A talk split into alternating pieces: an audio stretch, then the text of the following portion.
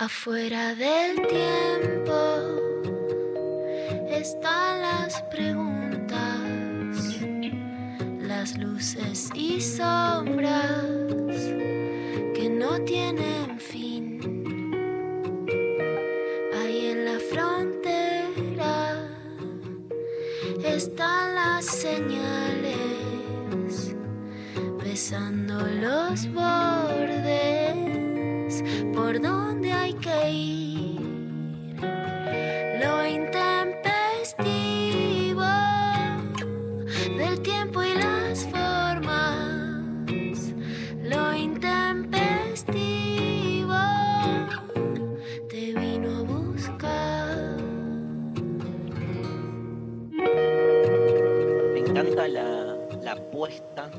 este, dando vuelta acá en la interna de los que hacemos lo intempestivo. Una apuesta que tiró al ruedo Pablito González, así con su desparpajo, este, dijo, bueno, con esta consigna anticipo y apuesto por el 95% de las respuestas sabiendo que nuestra audiencia, dice Pablo González, es básicamente huerta y moral. Entonces, está como muy previsto ya el resultado de lo que van a ser las respuestas de nuestra Genchi, nuestra Genchi hermosa. Buen día, María Stanriver. Estamos en lugares distintos hoy. Hola, buen día. ¿Cómo va? ¿Bien?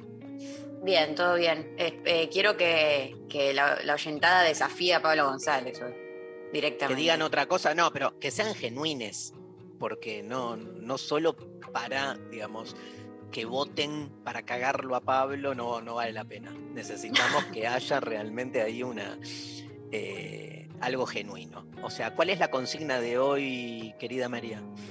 Eh, la consigna del día de hoy es, si fueras diputada, ¿qué ley presentarías? O sea, si tienes la posibilidad de presentar una ley, ¿por, cuál vas? Eh, nos responden al 11 39 39 8888.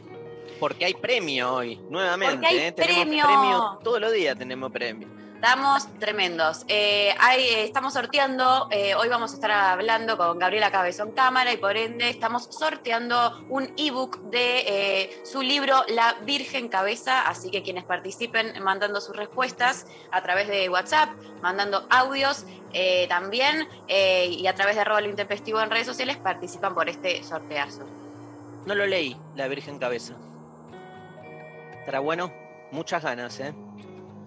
Seguro. Gabriela, mandanos el libro.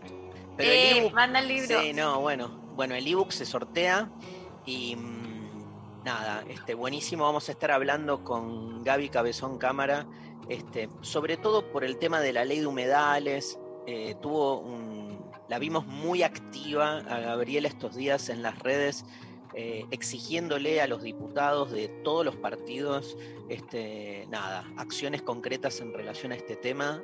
Y, bueno, y de paso, obviamente, nos encanta su obra y le vamos a, a- a preguntar un poco de todo. La entrevista intempestiva de hoy, ¿sí? Gabriela Cabezón Cámara y el sorteo tiene que ver con esto.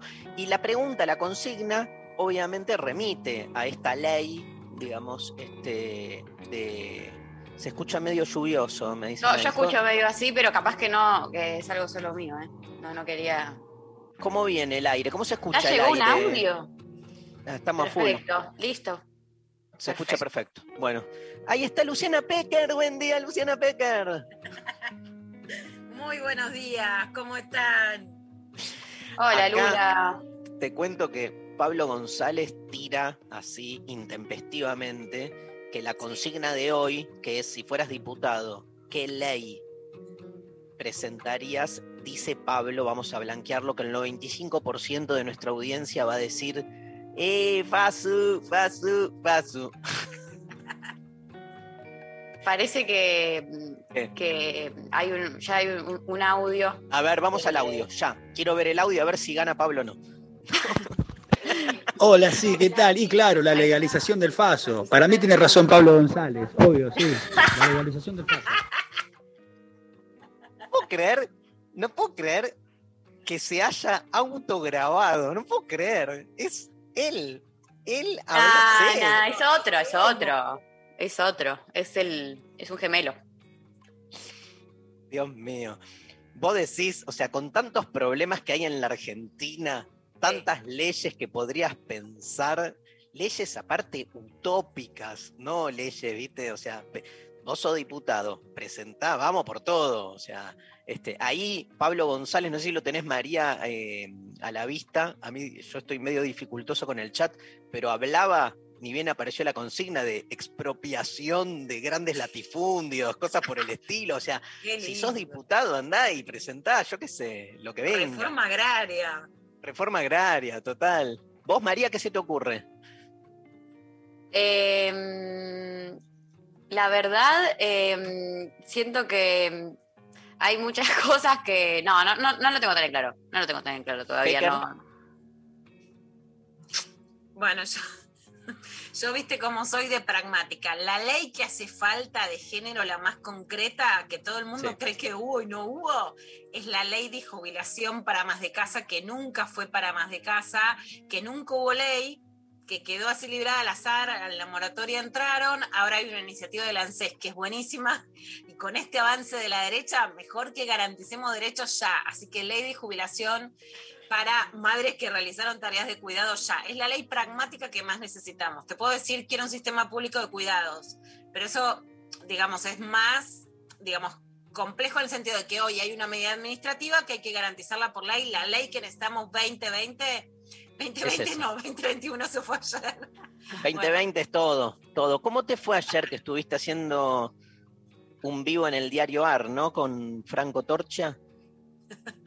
Sí, muy bien, Dari. La verdad que a Franco nos pregun- me preguntaron por la radio, que nos ven un montón, Silvina Hughie, Franco Torcha, que yo lo, bueno, lo adoro, me encanta la voz.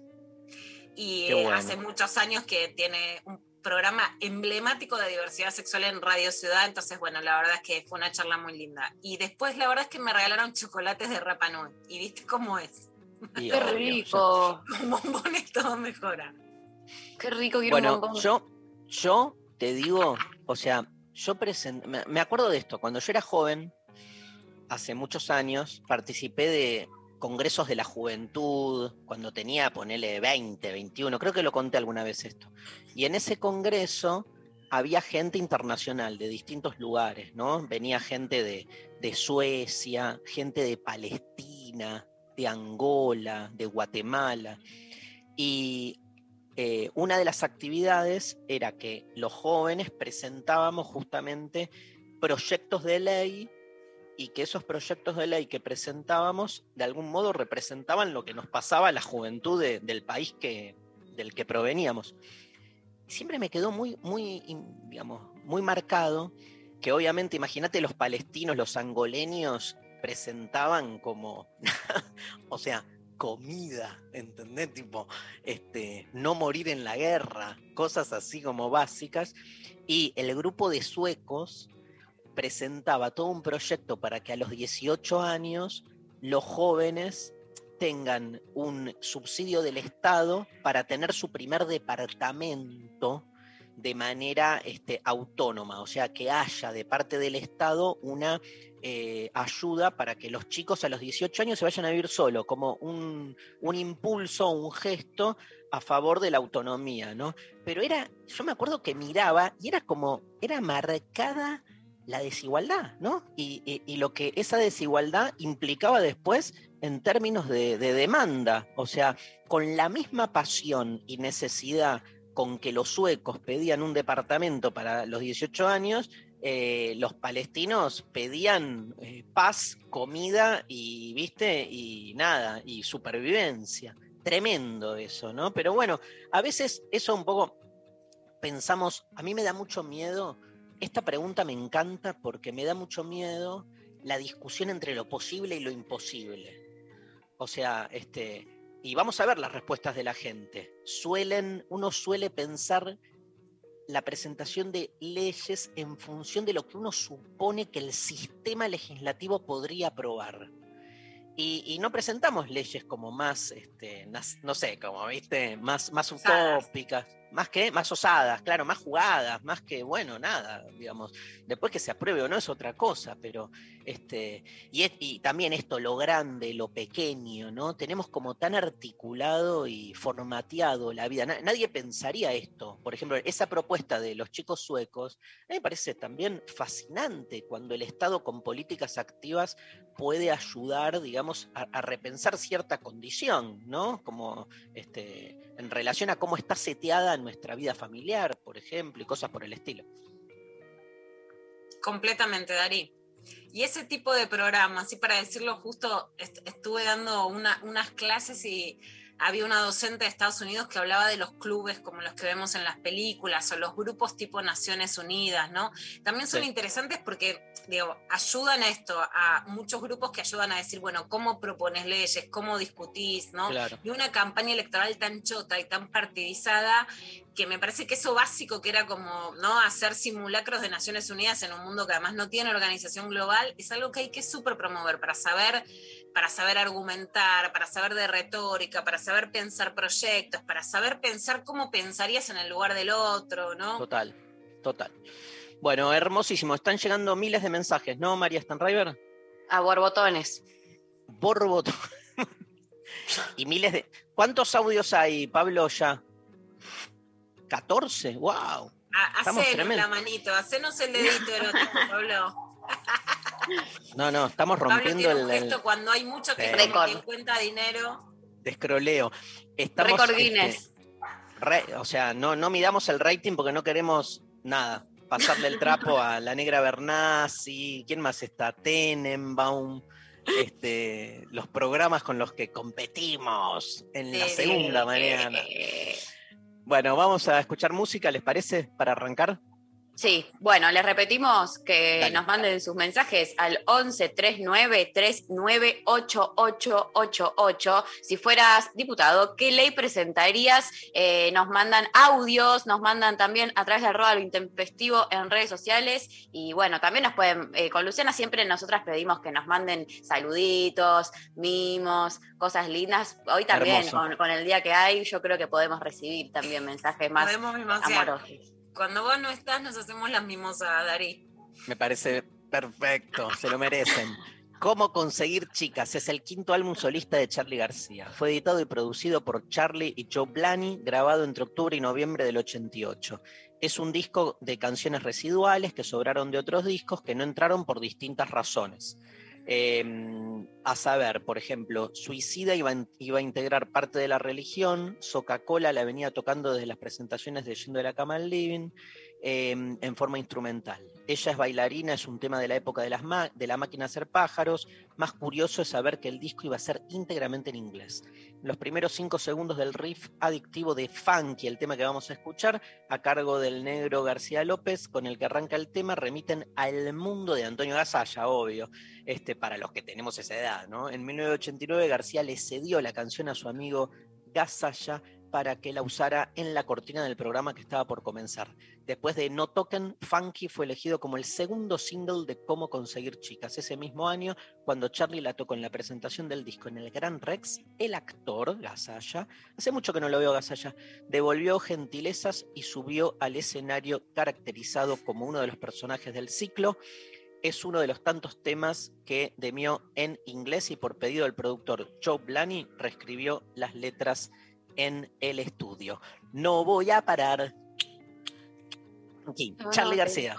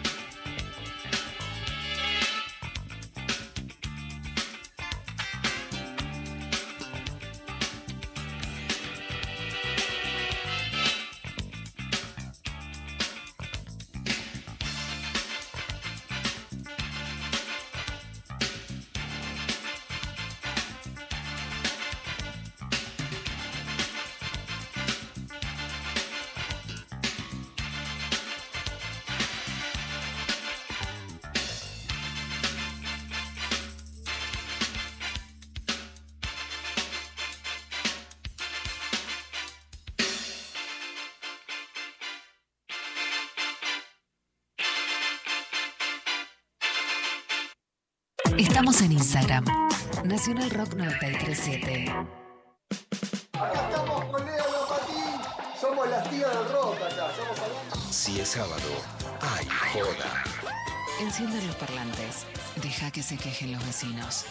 Vos siempre, vos fuiste siempre muy ávido también en escuchar y, y también siempre estar con la oreja parada, ¿no? A full, cuando hicimos, de hecho cuando hicimos la versión de Paso del Costado, boludo, ahí en Parque Patricio, que sí, ustedes hicieron la versión disco, house disco, boludo, que qué maravilla. que parlantes. Sábados, de 20 a 22. Con Cucho Parisi y el francés de los decadentes. Me acuerdo que cantó Andrés, la voz Andrés que- Calamaro, Andrés Calamaro. Llegó Andrés al estudio y lo cantaba todo tímido. Andrés Calamaro y la mosca le dice, Andrés, haz el personaje. Y Andrés dijo, creo haber estado dando pasos al costado. Y yo 937. Nacional Rock. Hace la tuya. Espacio cedido por la Dirección Nacional Electoral. Si no pudiste despedir a tus amigos y ellos hacían fiestas en Olivos, tenés revancha. Bortagaray Vinci Guerra, precandidatos a legisladores Cava, Juntos por el Cambio, Adelante Ciudad, lista 501C. Los miércoles a las 20, Nica Vida. Ivana Sherman y el área de género le dan voz al feminismo y a las disidencias. Nica Mica Vida, miércoles de 20 a 21 por 937 Nacional Rock. Hace la tuya. WhatsApp 11 39 39 88 88. Nacional Rock. Mensajes Al 11 39 39 88 88. María Stanriver, mensaje de los oyentes. Mensajes que están llegando por Instagram. Guillermo dice, una ley, esta para Luna Pecker, una ley que reduzca la contaminación sonora. Y agrega, Ah. ya sé, agrega, ya sé, primero el hambre y el techo. Como diciendo, se ataja de, de que no es prioridad, me imagino. Pero sí, estamos Mm, acuerdo. Priori- todo es prioridad. Todo es prioridad. Todo. La vida es muy corta. Todo es prioridad. Torta. Ah. todo, todo es prioridad. Hiper a favor de una ley en contra de la contaminación sabor- sonora. Pero, la- o sea, no sé por qué tengo que dar mi voto en la ciudad de Buenos Aires sin discutir. La contaminación sonora y una estación de ómnibus en donde puedas bajar y subir sin correr. No sé por qué. Se hace ¿Cómo sería no la- podemos discutir esas dos cosas. ¿Cómo sería eh, la estación de ómnibus? decente, no sé, como no fui a ninguna estación de ómnibus del país que te diga, bueno, no se puede entrar, tomar un café, tomarte el micro y bajarte caminando. La última vez salí corriendo Tremendo. en retiro a las 4 de la mañana, ahora está en otro lugar. Digo, ¿por qué la ciudad de Buenos Aires, en Liniers, uno eh, con una navajita contra mi hijo? No sé por qué no se puede tomar y subir un ómnibus en la ciudad de Buenos Aires. Hay elecciones y no se discute. ¿Por qué no se puede discutir la contaminación sonora? O sea, esta- tenemos que discutir la agenda de la derecha y ni siquiera podemos discutir lo que ¿Por qué no? supuestamente es la- una agenda de la derecha del primer mundo. Y No sí, entiendo. Porque además esa agenda es- no, es, no es justamente una agenda de la izquierda lo que vos proponés. Y tampoco se discute. Es increíble. bueno, hay, hay muchísimos audios. A ver, escuchamos, Pablo. Buenas, Intempes. Yo creo que una ley muy importante tiene que ver con la salud y sería establecer que los medicamentos no aumenten o que, que puedan mantener un, un precio medianamente acorde a la situación económica y si aumentan no, no se vayan desproporcionadamente. Bueno, muchas gracias por estar ahí siempre. Gracias, Capo, gracias. Sí, digamos, es como establecer en los que se llamaban estados de bienestar cuáles son los servicios que el Estado tiene que cubrir de modo igualitario, ¿no? Eh, esto que parece como eh, algo, digamos, incuestionable o indiscutible, estamos lejos, digamos, obviamente, y hace falta volver siempre sobre la discusión de lo que es una sociedad con igualdad de oportunidades, ¿no? Este, donde esa desigualdad originaria que provoca el mercado podés estar a favor o en contra del mercado, todo bien, pero no podés negar que provoca desigualdad, digo, es la, la- la esencia misma de la competencia de mercado, entonces hace necesaria, obviamente, la acción de, de- de una entidad, el Estado, digamos, que salga a velar por los que menos tienen, ¿no? Este, cubriendo esas necesidades, increíble. Es como si te tomas en serio, la otra vez pensaba, ¿no? La, la- típica discusión, ¿te tomas en serio algunos artículos de la Constitución? O sea, nada, debería, o sea, todo, hay, hay tanta legislación dada por supuesta que no tiene después este, ejecución práctica, ¿no? Qué, qué locura. Bueno, otro, otro audio, por Está favor. bueno, mira, yo soy ver, muy perdón. técnica con la legislación. Ya la pensé la que propone, porque lo que está proponiendo, porque ahí el problema es el mercado y la inflación. Entonces está poniendo un tope de indexación. Bueno, que no suba por encima de la inflación.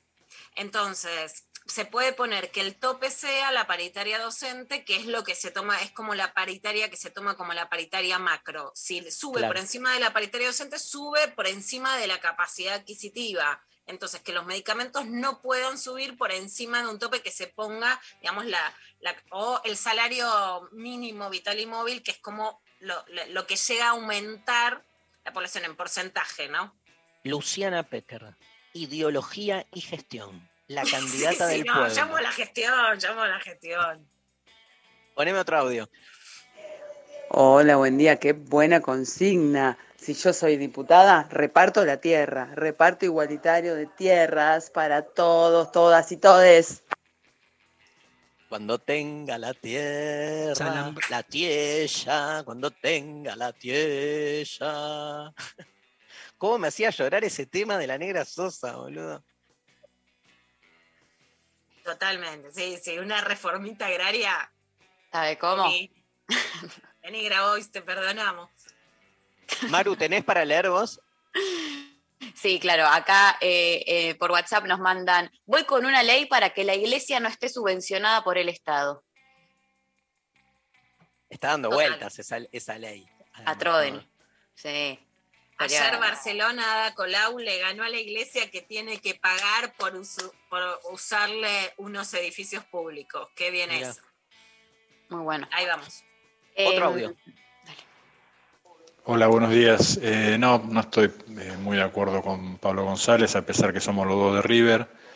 Eh, no, hay leyes que tendrían que salir más urgentes, eh, ya, ya mm, no tanto necesarias, sino urgentes, de necesidades básicas, eh, vivienda, salud, educación, entre otras cosas, eh, género, lo que está diciendo Pecker.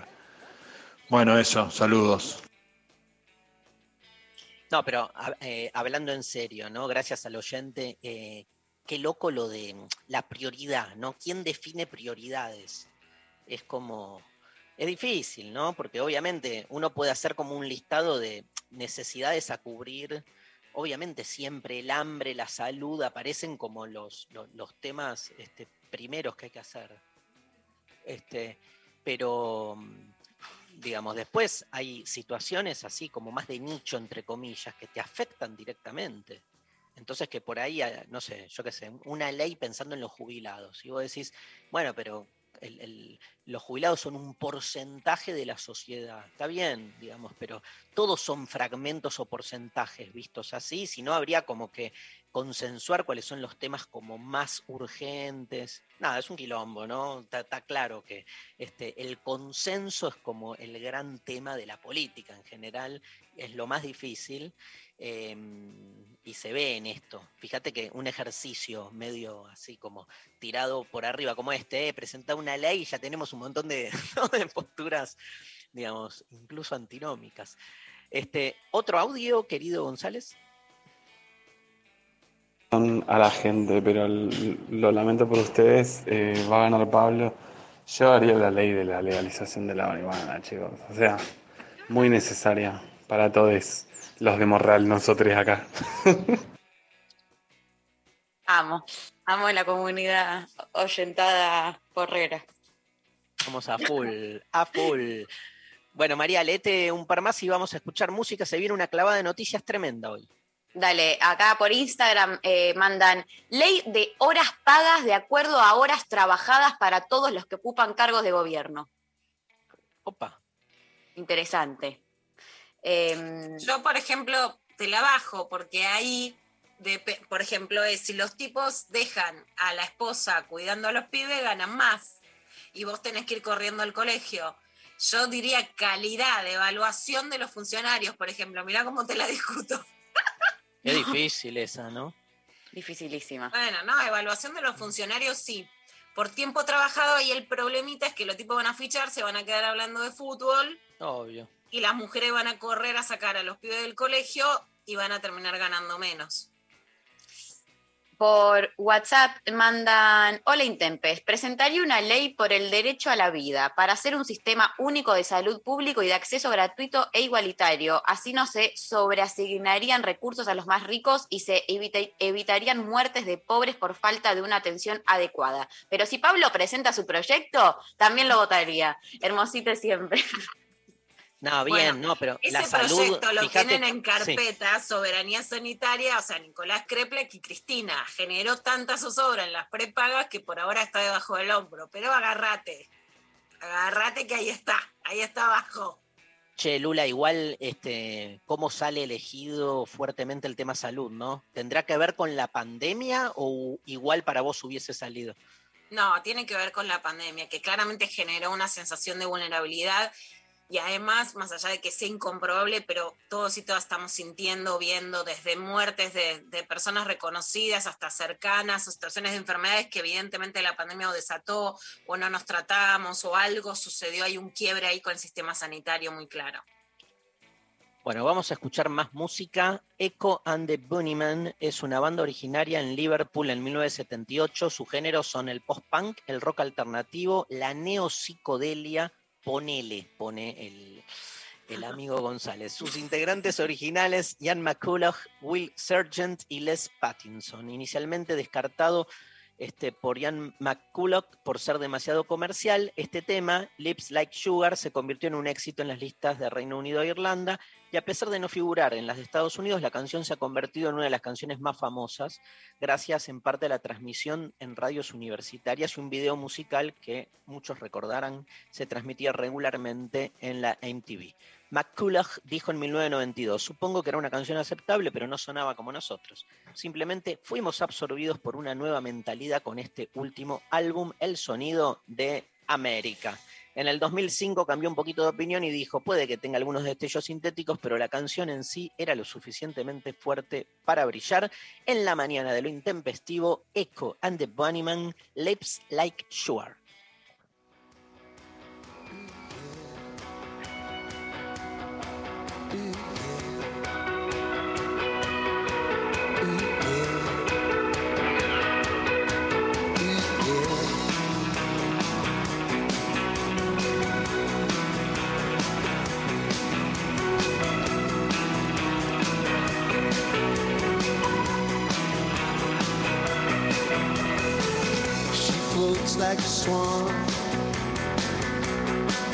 On water, lips like sugar, lips like sugar. Just when you think you've caught her, she glides across the water.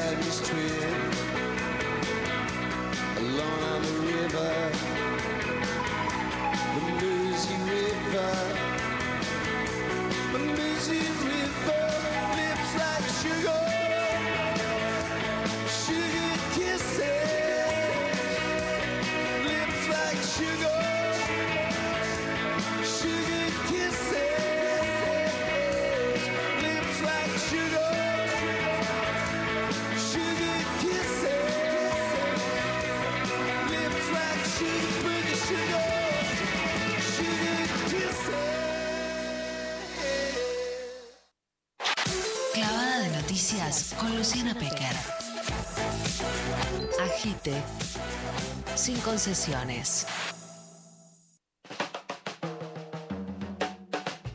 Bueno, clavada de noticias. Vamos con la clavada de noticias. Bueno, el presidente Alberto Fernández habló y dijo, digamos, dijo y contestó, ¿cómo puedo ser un títere y un autoritario? Pero en relación a muchísimas editoriales que están saliendo estos días a partir de la foto en la Quinta de Olivos, que además de criticarlo, lo que terminan diciendo es que es como un títere de Cristina. Pero la verdad que lo que es muy significativo es que Cristina no genera ninguna situación, pero para los medios Cristina es mucho más mala en estos días y tiene mucho más poder y su, y su plan era mucho más maquiavélico por lo que hace o deja de hacer Alberto Fernández. Pero veamos cómo contestó. Por imperio de estas cosas que se dicen hoy en día, soy un títere y soy un autoritario. No sé cómo se combinan ambas cosas, pero así dicen. Bueno, es una contestación rápida, ¿no? Porque in- intenta, pero le cuesta no dar declaraciones. Un títere porque es un títere de Cristina. El tema es también qué significa eso para los varones y qué significa cuando se le dice eso a un varón en particular, a un presidente de la nación, y cómo resuena eso en el imaginario además de los demás varones.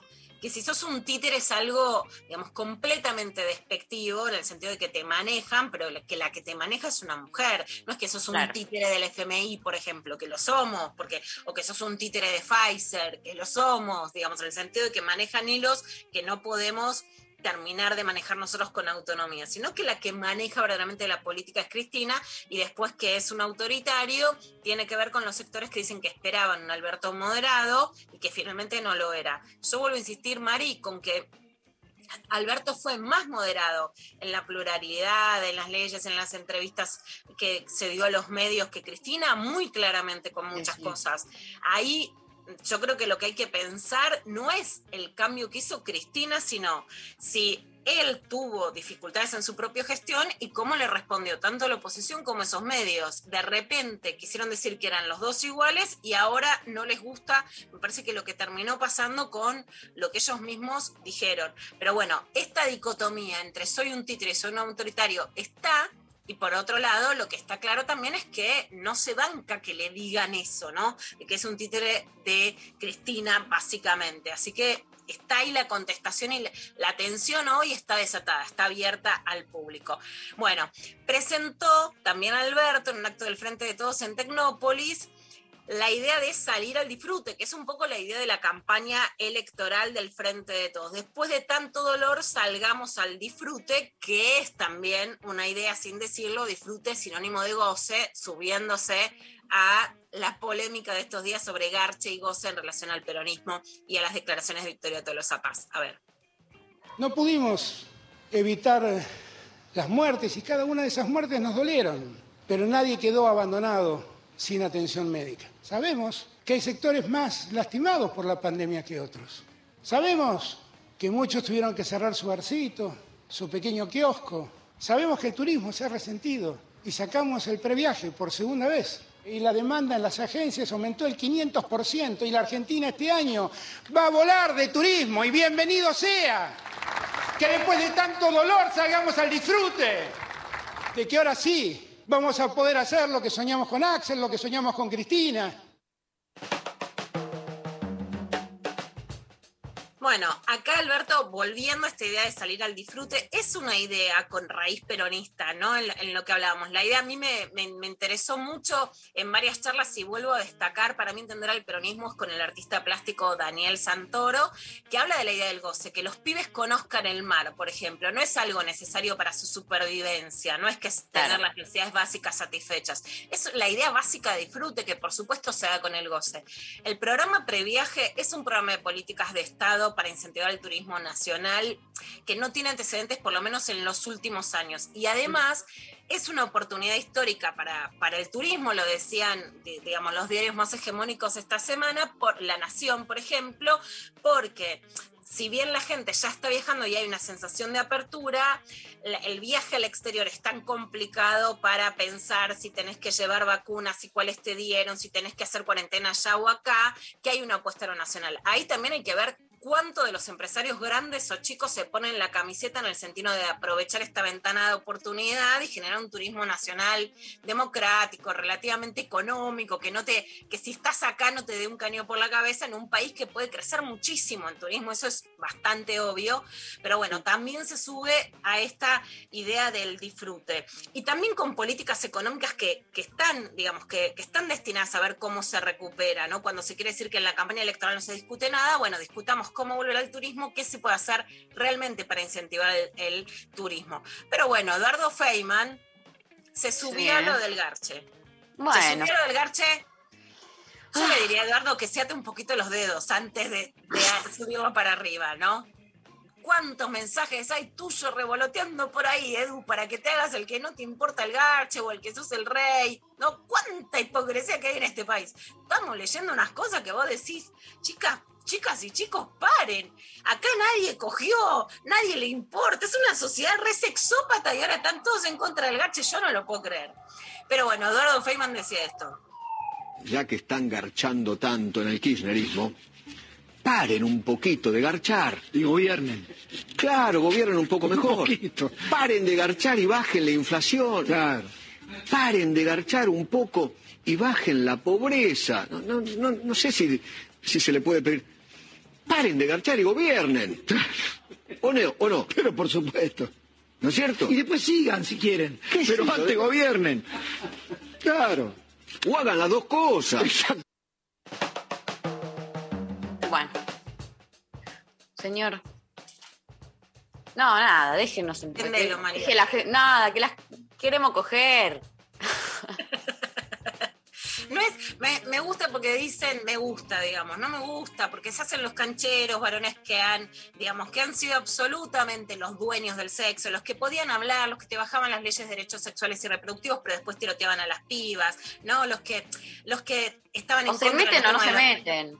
No, como que bueno, los que querían ser ellos los dueños. Y después te dicen, dejen de marchar y bajen la pobreza, ojalá. Pero ¿por qué no hablamos de cómo bajar la pobreza? ¿No? Como si fueran situaciones contrapuestas, ¿no? Y esto es absolutamente para el otro lado, pero bueno, con una demonización hacia el tema del garche y del goce en estos días que me sorprende. Me sorprende mucho también columnas muy conservadoras, pero muy conservadoras, vuelvo a reiterar, de Cristina Pérez y de María Julia Oliván. Más allá del respeto, ¿no? Por supuesto que tienen todo el derecho a escribir eh, y a decir lo que piensan. Sí es, me parece muy claro cómo están ascendiendo voces de mujeres legitimadas porque todas pedimos voces de estas mujeres con miradas conservadoras que después no se condicen ni con la realidad, ni con sus propios intereses, ni con sus propios sufrimientos, ni con un país en donde ni los varones ni las mujeres sean conservadoras. Ahora, que la estrategia del machismo y de los grandes medios es, si quieren mujeres, nosotras subimos a nuestras reinas conservadoras a que digan lo que si diría un varón, las mujeres lo podrían criticar, seguro. Y que por lo tanto el desafío de los sectores populares y de los feminismos es leer y poder divulgar y poder respetar y generar que sean figuras con fuerte incidencia en la opinión pública. También mujeres feministas, seguro, porque si no, la reina Cristina, no Kirchner, nos viene a decir que coger es una vulgaridad. ¿eh? Ojo, porque así no va a ir. Bueno, y pasamos a otro tema, que es el tema del día, que María Eugenia Vidal por supuesto que es la eh, precandidata de Cambiemos y Juntos, dio entrevista con Julio Leiva, que la rompe, lo escuchamos de hace años a Julio Leiva, la verdad un periodista del carajo, pero que ahora la está rompiendo con sus videos, eh, y habló sobre la marihuana. Bueno, una actitud que una cosa es una cosa, otra cosa es otra cosa, según tu cuenta de tu barrio. A ver qué dijo. Una cosa es fumarte un porro en Palermo un sábado a la noche con amigos, relajado, o con tu pareja, o solo. Y otra cosa es vivir eh, en la 2124, en Zabaleta, en la 1114, rodeado de narcos y que te ofrezcan un porro. No, no, todo lo que implicó esto a nivel eh, redes sociales, a mí me llegó, vi una cantidad de, de gente eh, expresando opinión, eh, como que se, se puso muy en agenda. Muy en agenda. Acá veo, por ejemplo, uno de Cecilia González, la periodista mexicana brillante, que la semana pasada hizo un hilo tan lindo de qué le agradecían los migrantes a la Argentina y hoy se pregunta, ¿en San Telmo está bien fumar porro o nomás se puede en Palermo? Como diciendo, bueno, ¿qué barrios sí y qué, va, y qué barrios no? Pero, eh, básicamente, es- están Pero ¿cuál también es? diciendo Perdón. que... Sí. Perdón, perdón, no, te pregunto desde, o sea, ¿cuál fue el objetivo? Si, si vos fueras la cabeza de un asesor de María Eugenia Vidal, ¿qué le está diciendo? ¿O fue un, ble- un o sea, la mina se, Se le tiró escapó. cualquiera, se le escapó? ¿O fue, pen- fue pensado o no fue pensado? Esa es mi duda, Lula. No, yo creo que en realidad voy a decirte una cosa. María Eugenia Vidal dentro de las dirigentes de, de Juntos es claramente, vos ves la oratoria que tiene, es, es claramente, digamos, la más lúcida y no es alguien que no sepa de qué está hablando. Por un lado, claramente tiene un sesgo clasista que además lo tiene juntos y eso no se puede negar. Por otro lado, sí lo que está diciendo, que es para tener menos prejuicio, es que en situaciones de mayor vulnerabilidad, el consumo sí puede desatar situaciones de marginalidad o de adicción que se conviertan en más jodidas porque vas al paco de una, porque tenés menos contextos para internarte en una clínica, digamos, más aceptable, etcétera, ¿no? Entonces, ahí no hay que subestimar a esa derecha con mucho territorio y con mucha gestión, que lo que quiere decir es que ahí se puede producir un abismo más profundo, creo yo, pero por supuesto que lo dice de un modo más clasista, porque ellos no develan lo que conocen del territorio, lo dicen Claro. y queda claramente más como, bueno, si sos de Palermo está todo bien y si no, no. Pero no olvidemos que, por ejemplo, María Eugenia Vidal fue ministra de Desarrollo Social de la RETA. ¿no? Y, y justamente sacan tantos votos en sectores pobres porque tienen más caminado de lo que cree, de lo que creen los sectores populares que caminaron la Reta Vidal. Pero bueno, el chiste está, el chiste clasista está y eh, todos en Twitter están diciendo, Mari, a ver, ayornanos vos, a los más grandes ahora educanos vos, qué es lo que se está diciendo que se parece a quién. Eh, bueno, después de que se viraliza ese, ese corte, eh, aparece también viralizado un fragmento de uno de los videos de Guilla Aquino, que es un gran comediante que en los últimos años eh, sacó un montón de sketch muy, muy graciosos, este, y encuentran una parte de uno de esos sketch eh, que, eh, aunque no lo crea, aunque usted no lo crea, eh, está hecho claramente hace unos años, pero es idéntica, eh, idéntico a lo que dijo María Eugenia Vidal, que claramente en su momento él lo habrá guionado como parte de ese, de ese sketch, como un chiste, y se hizo realidad. Lo podemos escuchar, a ver. Dale, a ver, Mari. O sea, yo vivo en Palermo, ¿entendés? Y que una cosa es legalizar la marihuana para mí y otra para el que vive en una casa de Ok, chapa. ¿e- ¿Eso está en la, en la Constitución? O sea, tengo cochera, Netflix, impuesto a las ganancias. Es como que el sistema me paga por drogarme, ¿entendés? Sí, igual no entiendo por qué está mal que yo fume y está bien que vos Y fumes. geografía básica. ¿Nunca viste un mapa de la capital federal? Era. Ah, eh, eh, hiciste la tarea. Bueno, ves, acá te indica las zonas de consumo aceptable. ¿Ves? Palermo, droga. Nueva Pompeya, no droga. Colegiales, que está por acá, droga. Villa Soldati, no droga. Ni pedo.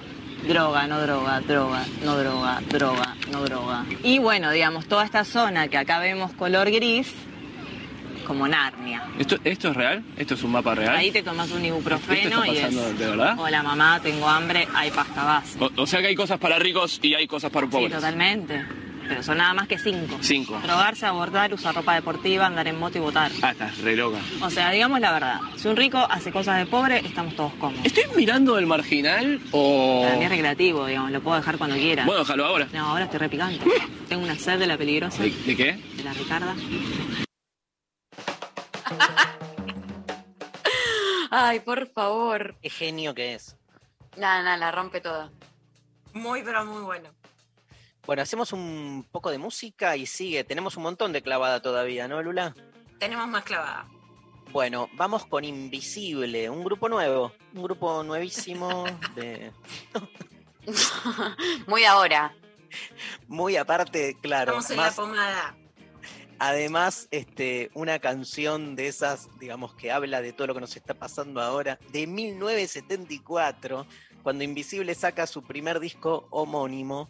Este, la banda estaba integrada por Spinetta, Pomo Lorenzo, Machi Rufino. Se había propuesto realizar un sonido diferente del que predominaba en el rock nacional. Mezclaban elementos progresivos con rocks duros y algo de jazz rock. El arte de tapa, al igual que las ilustraciones que acompañan las letras de los temas en el sobre interior, son dibujos, dibujos del artista plástico holandés Escher, en cuya obra Spinetta encontró inspiración también en las culturas indígenas originarias. El álbum era presentado en un espectáculo audiovisual que incluía películas y actuaciones dramáticas. que ganas de volver a 1974! En la primera edición en vinilo se organizó como un álbum doble y la reedición en la década del 90 incluyó los dos temas del simple eh, junto con otros este, simples más editados por la banda. Uno de esos simples fue esta canción, Elementales Leches, la canción que traía la famosa frase, lo que está y no se usa nos fulminará. Invisible en lo intempestivo, Elementales Leches.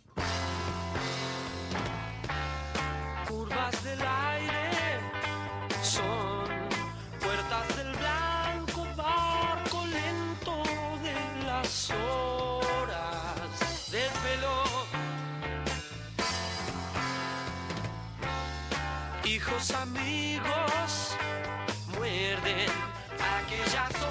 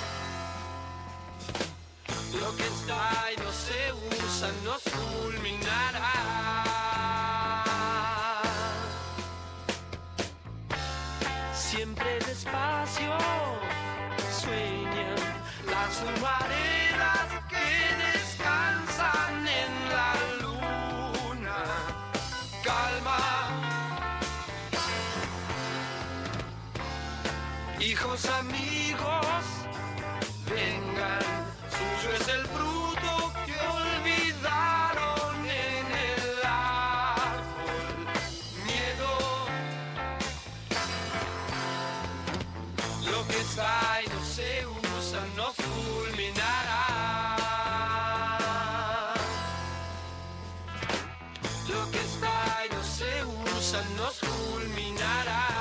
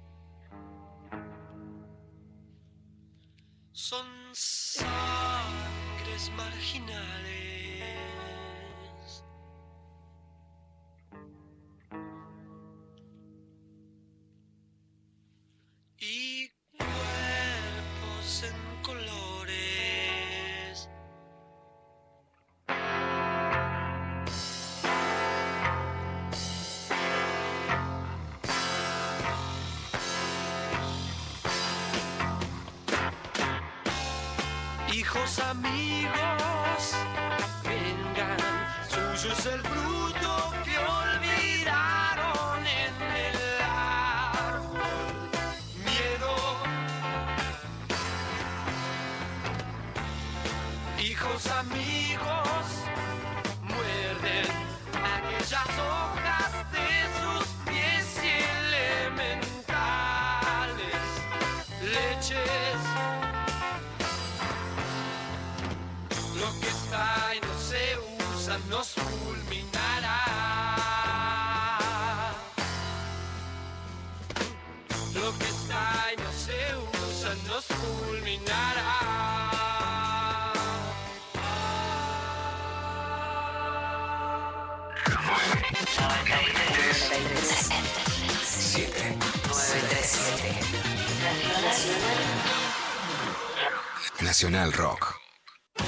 Tomás Fonsi, actor. Cuando hablamos, cuando nos reímos, cuando estornudamos o cuando tosemos, nuestro cuerpo lanza al aire pequeñas partículas totalmente invisibles. Los expertos las llaman aerosoles, como las del desodorante o el repelente de insectos. En esos aerosoles viaja el coronavirus. Los usa como vehículo para ir de una persona a otra. Si tu casa o tu lugar de trabajo están ventilados de forma cruzada, con más de una ventana y puertas abiertas, si el aire circula por todos los ambientes, los aerosoles se dispersan, pierden fuerza y baja el riesgo de transmisión del virus. Por eso, deja siempre abiertas las ventanas, por lo menos 5 centímetros, aunque haga un poco más de frío. Que a la segunda ola se la lleve el viento. Seguí cuidándote. Radio y Televisión Argentina, TELAM, Contenidos Públicos, Sociedad del Estado, Secretaría de Medios y Comunicación Pública. Argentina Unida, Argentina Presidencia. Espacio cedido por la Dirección Nacional Electoral. Las mujeres y las disidencias estamos en emergencia. Ni una menos. Vivas y libres nos queremos. Martín Urés, precandidato a diputado nacional Distrito Cava. Daniela Gasparini, precandidata a legisladora porteña. Alternativa Ciudadana, lista 40A, Libres del Sur. Los vinilos vuelven a sonar. Oro negro. Las frituras quedaron atrás. Seguimos desperdiciando el presupuesto de los medios públicos. ¿Podemos viajar a un lugar en particular para presentar una canción de un artista de esa localidad? Por supuesto. Oro negro. Vamos a escuchar aquí, al aire de Oro Negro, al señor Jill Scott Heron y su canción insigne, revolucionaria, justamente, The Revolution Will Not Be Televised. Sábados de 16 a 18 con Maxi Romero. Oro negro. Por 937 Nacional Rock. Hace la tuya.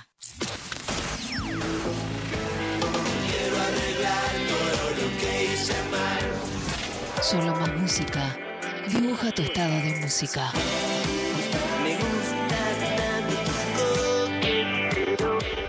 Rock.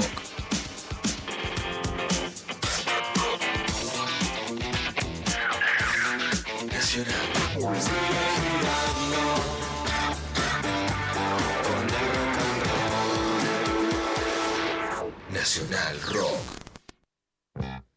Mensajes de audio al 11 39 39 88 88. Bueno, muy bien. Seguimos recibiendo sus mensajes, sus audios. A ver, escuchamos un audio. Hola Intempes, buen día.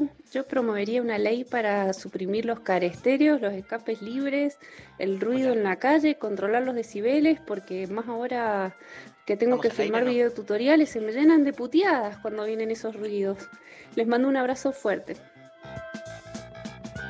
Bueno, gracias. Eh, amo, amo las cuando mandan audios. A nosotros nos encanta, nos revitaliza, nos dan muchas más ganas de todo.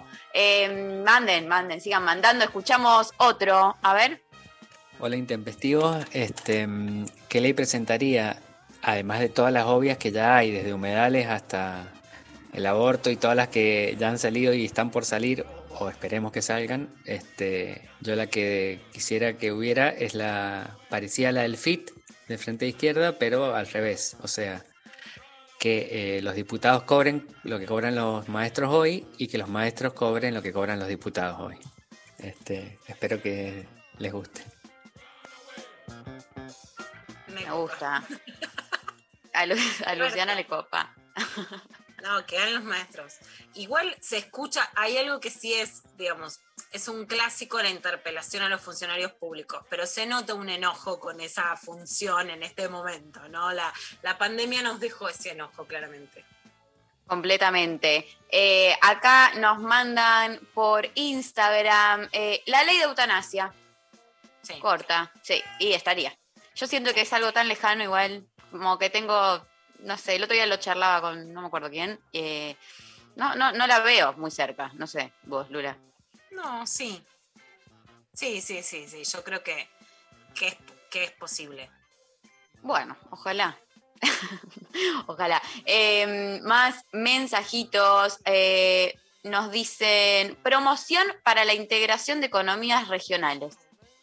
Completamente. Bueno, muy bien, muy bien, No, claro no, que en sí. serio me parece que la Argentina en turismo y en desarrollo gastronómico tiene muchas más posibilidades. O sea, realmente creo que con mejor gestión se puede hacer más.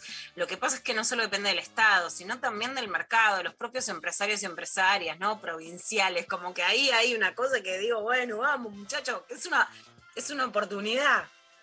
Completamente. Eh, acá por WhatsApp nos dice, voy porque nadie pueda ganar más de un determinado monto por año. Y nos aclara, no sé qué cantidad tirar porque soy un periodista de magro sueldo. Y que del tope en adelante todo vaya para salud, educación, jubilados, etcétera. Para redistribución, o sea, Pablo de Mataderos. Ey, Forchi, Forchi contra, contra la acumulación de riqueza. Sí, me gusta, me gustan los que se ponen más, más forchis. Eh, mm, ley de restricción de la herencia. Alejandro de la Lucila nos manda. Uf, ah, están yendo al No, grano. no, no, están Al eh, on fire. Están Al on hueso. fire. ¿Qué opinará Mauri si, si le restringen esa ley? No debe, no, no, no creo que. No, no creo, no sé. No me lo imagino reaccionando. Eh, acá eh, Mariana dice: Ley de vivienda digna para todos ya. Sí, Bien, con Mariana. la vivienda se armó, Re. claramente se instaló como un tema con el desfasaje de los alquileres, la ley de alquileres no funcionó, pero lo que proponen derogar la ley de alquileres será mejor o peor y la falta de créditos es claro un problemón. Eh, acá también nos dicen ley de la legalización del cannabis recreativo, sí. para, para, para la, la banda de Pablo. Eh, acá otro mensaje por WhatsApp que dice, si fuera diputada, eh, haría proyecto de ley para prohibir la, la contaminación de todo tipo y las mineras. Bueno, re, obvio. También, todo lo- lindo, deba- lindo debate. Mi- mineras, fracking, qué tipo de extracción, pero que hay eh, deudas ambientales, pero ninguna duda, ley de humedales. Yo pondría al agua como un bien intocable de la Argentina. Nacionalizaría el agua y la haría completamente pública. Me gusta esa, ¿eh? La vo- voto. Voto todo yo, eh, lo que están proponiendo. Eh, acá también dicen... que estamos de las elecciones, No, de lo sí. que se está discutiendo en las elecciones. Estamos, te digo que mucho mejor este programa que la, la campaña electoral. Tenemos una plata, la plataforma de la Yentada es mucho mejor Sí, que sí, la de cualquier candidato. Re ¿eh? programática, me encanta. Eh, la elección por parte del pueblo para los jueces de la Corte Suprema, quitándole todos los privilegios que hoy tienen. Bueno, viste que salió una reforma judicial antes de esta de Cristina que era que se voten todos los jueces y la Corte dijo que no. Así que el problema es cómo haces que los votemos si ellos votaron que no los podemos votar. Claro. Pero la crisis de la Corte está clarísima. Clarísima. Eh, hola, por WhatsApp nos dicen, hijos de funcionarios públicos a escuelas públicas. Ah, esa está, suena muy fuerte. Suena fuerte. Esa suena muy fuerte. La, la escuché mucho en la calle. La escuché mucho en ¿Ah, la sí? calle también. Sí. ¿Dónde? ¿Qué, ¿Dónde la escuchaste? La Bueno, gente. yo escucho mucho, yo estoy en, la en la calle, camino en un taxi, en un bar, en que vas a fútbol y Cierto. soy muy curiosa, siempre tengo como, viste, como que la sentís. Lo que sí Me igualmente me llama la atención es que noto claramente en la gente un enojo con, con los funcionarios públicos.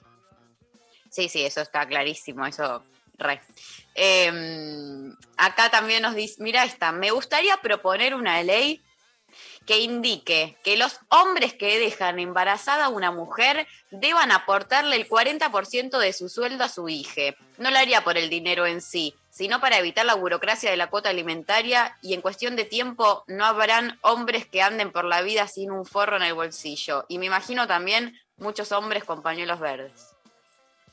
Bueno, todo es un combazo, pero sí, más allá de, de esta propuesta, hay una propuesta de, Ji- de Jimena López que la contamos en clave de género, que es para que se puedan indexar directamente las cuotas alimentarias. Y eso me parece básico. O sea, en- hoy quedas en una paritaria con el padre de tus hijos que tiene miles de maneras de esquivar su responsabilidad con, con sus hijos e hijas en un contexto Mm. además inflacionario en donde si había alguna cuota no queda, pero ni para polenta, que ya vamos a escuchar lo que dijo Macri, y que la verdad es una vergüenza y eso se tiene que regular, tiene que haber más justicia y, y sí en ese caso no es para castigo de los varones, sino para que los pibes y pibas puedan comer o educarse. Muy bueno. Eh, hola, nos dicen por WhatsApp. En vistas de cómo estamos y a dónde vamos, promovería una ley de huerta nacional donde las tierras fiscales se loteen y se le asigne a cada familia una parcela de cultivo de alimentos. Sería un acceso gratuito a alimentación y trabajo. La soberanía alimentaria tiene que empezar ya y la propuesta tiene que venir del Estado que hoy en día financian modelos de producción y consumo ultra contaminantes. Beso grande, INE. Bueno, me encanta que esta INE es la que quiere Pablo, es el pueblo paulero que quiere legalización del porro y huerta, es lo que es lo que es la propuesta de Pablo. Yo diría que es Pablo conducción, huerta y porro. Pero no, la verdad que está re bueno. El INTA tiene muy buenos proyectos como para promover las huertas, pero la verdad que la Argentina, lo dijo su Jiménez, pero no estaba tan equivocada. La bardeamos, pero no estaba tan equivocada. Yo creo que realmente se puede promover mucho más. Por supuesto, la soberanía alimentaria y las huertas que parecen hoy, digamos, un, una chetada de Juliana Aguada con digamos, con guantes o proyectos muy aislados, si hay un plan de promoción, realmente puede dar más soberanía alimentaria.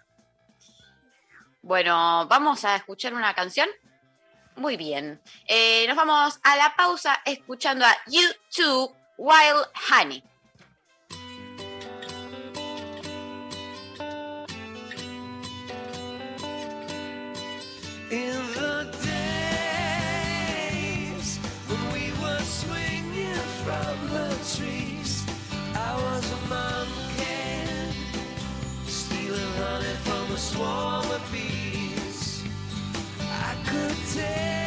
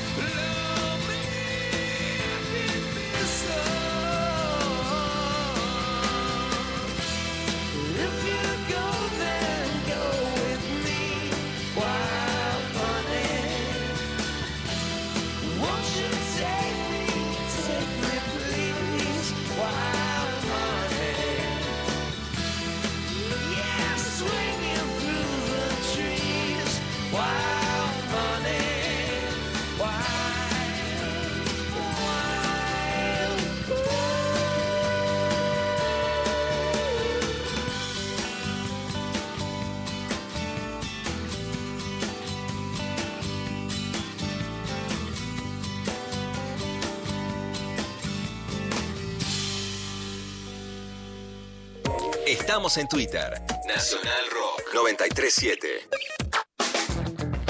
Maga con Tomás Rebos. Ahora también por Twitch. Hay cosas que todos nosotros pensamos que llevamos adentro y que no lo podemos decir. Nacional Rock 937. Y necesitamos a alguien que lo diga por nosotros, incluso para putearlo, ¿eh? Espacio cedido por la Dirección Nacional Electoral. Vamos a luchar por el tercer lugar. Dale, vamos. Martín Ures, precandidato a diputado nacional Cava, Alternativa Ciudadana, lista 40A, Libres del Sur. Todos fuimos. Todos somos. Todos, todos podemos ser. Las investigaciones han demostrado que una gran parte de los peatones sobreviven si son atropellados por un auto que se desplaza a 30 km por hora, pero la mayoría mueren si la velocidad es de 50 km por hora o más. Soy Camila Trinzi, de Conduciendo a Conciencia para Nacional Rock. Yo me comprometo con la vida. Espacio cedido por la Dirección Nacional Electoral. Están destruyendo las jubilaciones. Parales la mano. Marcelo Ramal, diputado nacional, Ciudad de Buenos Aires, lista 346-1, Política Obrera. Atajo le da la bienvenida a Yana. Los jueves a las 20, Atajo. Atajo. Viviana es como la historia de varias mujeres resumidas como que en la historia de una, ¿no? Desde que comencé sabía que mi, mi letra iba a tener este lado político, pero además este lado también como bien real de, de lo que es la vivencia de la calle, porque es a lo que yo estaba expuesta desde muy, muy pequeña. Albina Cabrera te invita a recorrer lo más fresco de la música alternativa iberoamericana. Jueves, 20 a 21. Hola, soy Yana de Perú y mando un saludo muy amoroso con mucha, mucha buena vibra para Tajo en Nacional Rock 93.7. Muchas gracias. Hace la tuya. 11 39 39 88 88. Nacional Rock. Lo intempestivo. Lo intempestivo. Hasta las 13. Bueno, eh, nos quedaron cosas, porque la clavada sigue, la clavada sigue, siempre nos queda clavada, ¿no? Siempre nos queda la clavada. Y bueno, vamos a ver qué pasó ayer en un acto de Mauricio Macri en Rosario. Macri fue a respaldar la lista de Juntos en Rosario. Eh, Fíjate que fue a respaldar al candidato Federico Angelini, que la segunda es Amalia Granata que no estaba, pero realmente a veces pensamos que Granata es un personaje pictórico que apareció en, en la política y realmente es un símbolo muy fuerte, más allá de que, digamos, de cuánto llegue, de, de cuántos votos llega a sacar, etcétera, es realmente un fenómeno, porque es un fenómeno de los sectores reaccionarios y de cómo fueron a buscar mujeres que eran vedettes, pero no solo por su cuerpo, por su físico, por su cantidad de seguidores, sino también por el, esto que me, me parece muy importante, por el coacheo en crueldad. Que te digan cualquier cosa y poder decir cualquier cosa. Eso es fundamental para entender que sea la política. Mucha gente, en el sentido de 500 personas, por supuesto, campaña electoral hay actos. Dice la crónica de la Nación cuenta que pasaron un video de Rodríguez Larreta y de Patricia Bullrich, pero que el aplausómetro le dio más aplausos a Patricia Bullrich alegando contra la lucha contra el narcotráfico en Rosario. Recordemos que estábamos Claro. en un momento en que hay el, está el juicio de los monos que llamaron para amenazar que iban a matar a el propio tribunal que los está juzgando, o sea, una Rosario muy, pero muy caliente, en, donde gobierna en la ciudad del socialismo y una disputa muy fuerte del peronismo, muy, pero muy álgida entre eh, Agustín Rossi y la actual vicegobernadora Alejandra Ródenas y Omar Perotti con una gestión muy floja, pero disputando muy fuerte la provincia de Santa Fe, o sea, algo que no sucede en la ciudad de Buenos Aires o en la provincia de Buenos Aires. En ese sentido, bueno, llamó a votar en blanco, es raro porque no es un momento fuerte del voto blanco, sino en todo caso de otras listas por derecha, pero puede ser que pase. Y arengó, por supuesto, a favor de la carne y en contra de lo que él define como populismo. Una palabra que sabemos lo que significa, pero que la dice más Macri afuera que adentro, pero acá se subió también a hablar en contra del populismo. A ver qué decía. Para eso, todos ustedes, como decía Federico, tienen que ayudar a vencer el peor virus que te inocula el populismo, el virus de la resignación, el que esto no va a cambiar, conformate con lo que te doy, un plan, un empleo en el Estado sin tarea, con un sueldo insuficiente, que si vas o no vas a trabajar a nadie le preocupa. Esto es lo máximo al cual podés aspirar. Por eso sí, la carne se transformó en polenta, tenés razón.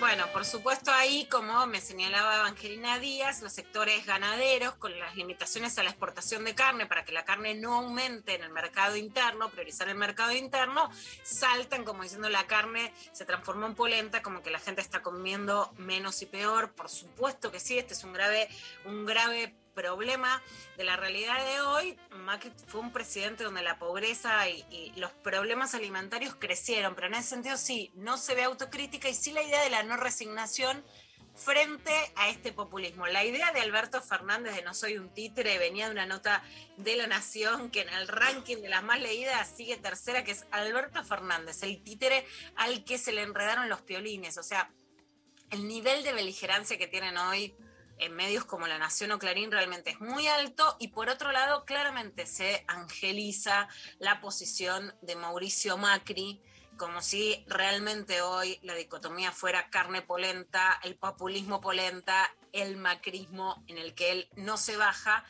Eh, y especialmente en Rosario, va menos, como sabemos, a la provincia de Buenos Aires, fuera realmente la posibilidad de carne como emblema, digamos, alimentario nacional. Pero vamos a seguir con Carla Bisotti. Si hay algo que a mí me preocupa desde los dos lugares, es que los indicios del ingreso y de la posibilidad de expansión de la variante Delta son cada vez más grandes. Ahora, la oposición está desatada y sin ninguna capacidad de decir, no, paremos a ver qué hacemos. La reta que tuvo una gestión que después quiso abrir más, pero que también, digamos, organizó determinados, determinados digamos, situaciones de, de aislamiento, bueno, desatadísimo.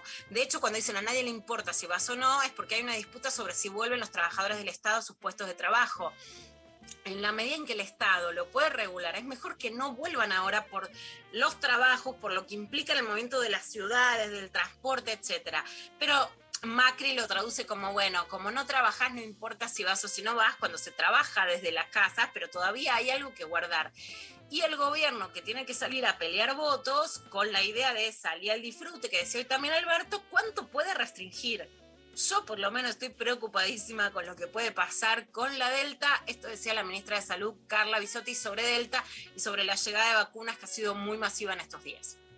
Lo que mm, quedamos en la reunión con los ministros y las ministras fue que septiembre redoblemos el esfuerzo para completar eh, segundas dosis, que utilicemos todas las vacunas que están llegando, las vacunas que se están produciendo en Argentina y la estrategia de intercambiabilidad, de combinación de vacunas para agilizar ese proceso y llegar al porcentaje más alto que podamos de población vacunada con dos dosis y seguir viendo esa situación epidemiológica que es muy alentadora en relación a que estamos en la semana 14 consecutiva de descenso del número de casos, la semana número 12 consecutiva de descenso de internaciones en terapia intensiva y de eh, eh, descenso también de las muertes. Siempre se supo que, que en algún punto iba a haber que dar un refuerzo, pero la estrategia argentina de dar la primera dosis, priorizar la primera dosis, cubrir un número muy importante de personas con una dosis lo antes posible, diferir la segunda dosis y ahora acelerar la vacunación con la segunda dosis nos prolonga el tiempo de protección, nos da más tiempo para trabajar en ese sentido y hace que no sea necesario en este momento pensar en una segunda dosis.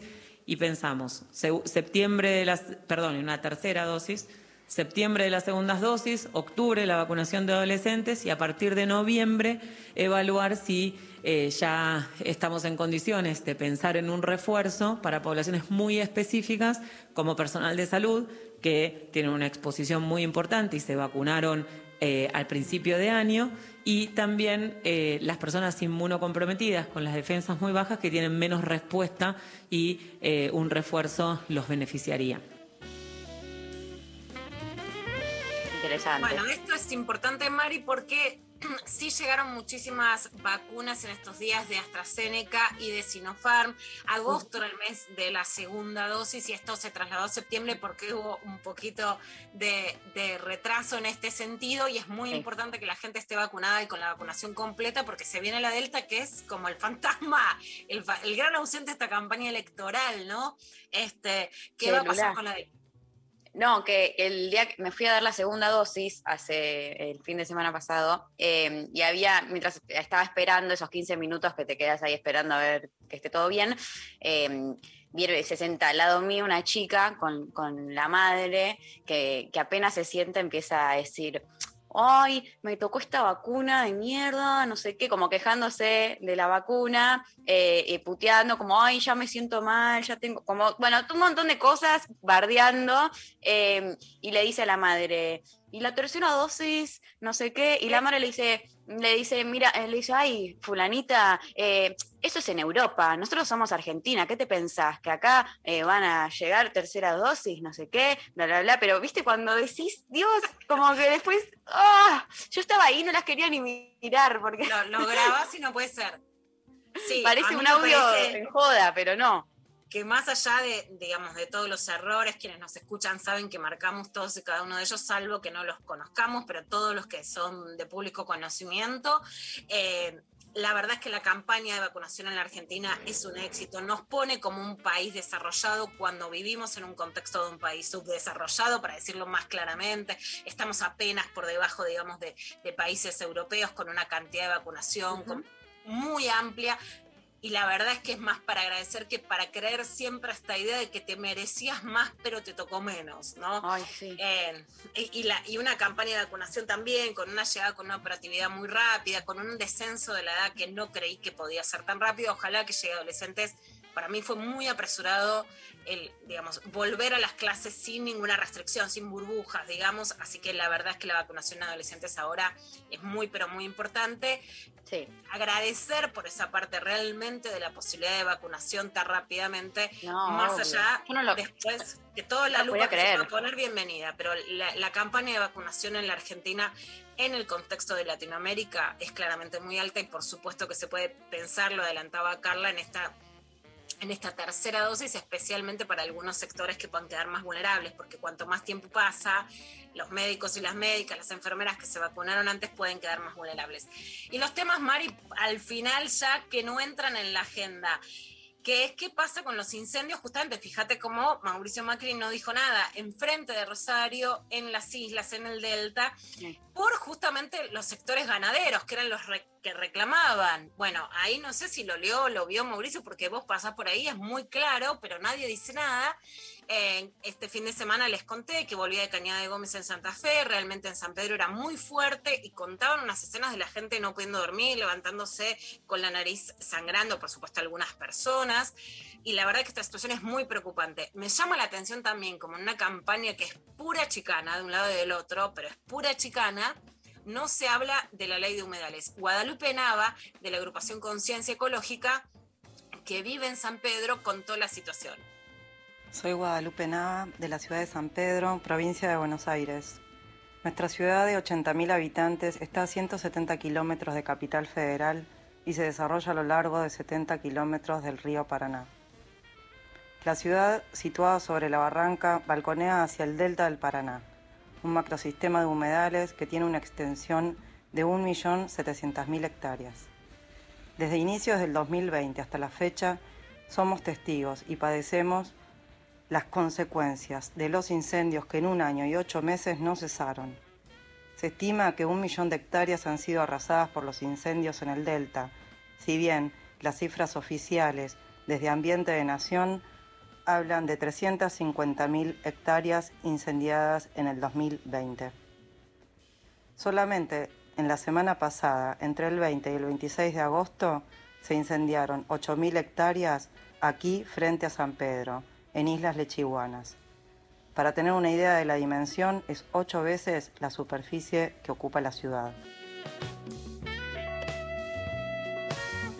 Tremendo. Bueno, es realmente tremendo lo que está pasando en San Pedro y me impacta mucho cómo de esto no se habla en la campaña y en una campaña donde es, vos, ¿qué, qué dijiste que no dije? O sea, también van a dejar de dar entrevistas, porque el tema es a dónde la agarran, que digan algo que recortadamente suene ridículo, ¿no? Y bueno, ojalá que la ridiculez salga de la campaña. Bueno, Lula, gracias. eh, clavadón de noticias eh, en el día de hoy. Eh, nos vamos a la pausa escuchándola a María Becerra haciendo mi debilidad este temón para entrar en la última parte de lo intempestivo del día de hoy.